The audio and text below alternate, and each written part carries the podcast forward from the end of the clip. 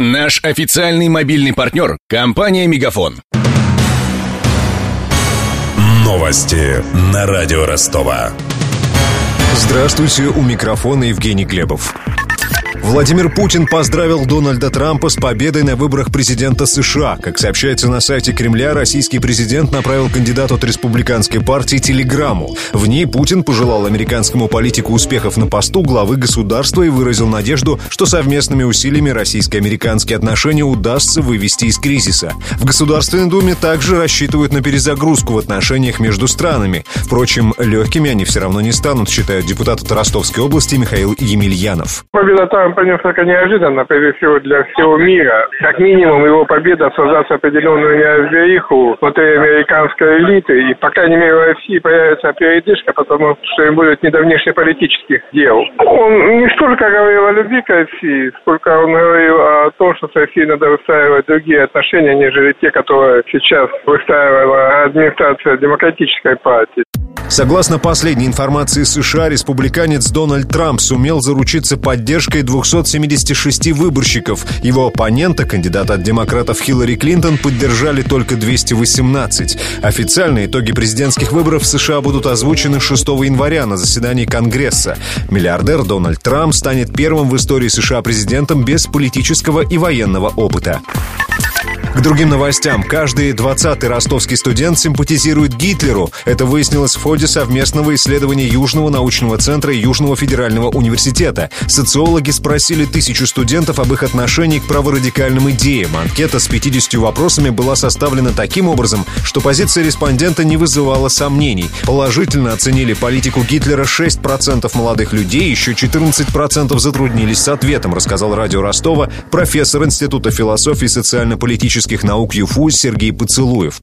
Там были вопросы оценка политиков радикального плана, Гитлера, Усама бен Ладена, отношение к лозунгам политическим, среди которых были откровенно праворадикальные лозунги. Анкета была, естественно, составлена так, чтобы перепроверять, насколько та же праворадикальная установка является устойчивой. Или он, так сказать, ради забавы там поставил галочку. Тем временем исследование на похожую тему провел Институт социологии и регионоведения ЮФУ. В частности, ученых интересовало отношение ростовчан к мигрантам. Оказалось, что горожан больше волнуют финансовые проблемы и ситуация в ЖКХ, сообщил нам исполняющий обязанности директора института Антон Сериков. Межнациональные отношения не являются проблемой номер один для ростовчан. У них существует гораздо больше глобальных проблем, которые их тревожат. Проблемы экономического характера, проблемы, связанные с жилищно-коммунальным хозяйством, с инфраструктурой жилищно-коммунального хозяйства. Это, конечно же, проблемы первой величины. Здравоохранение, образование и так далее. Взаимоотношения или воздействие с мигрантами, они, они чуть-чуть ниже находятся. Отмечу, что сегодня отмечают Международный день борьбы с фашизмом, расизмом и антисемитизмом. Его утвердили в память о еврейских погромах 1938 года в Германии и Австрии. Считается, что они положили начало Холокосту в Европе.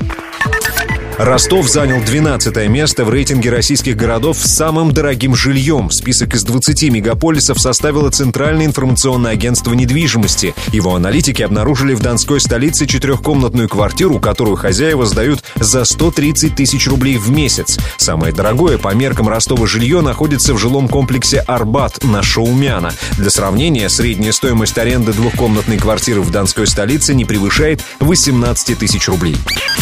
С главными новостями этого часа знакомил Евгений Глебов. Над выпуском работали Денис Малышев, Мария Погребняк, Данил Калинин, Ксения Золотарева и Александр Стильный. До встречи через час.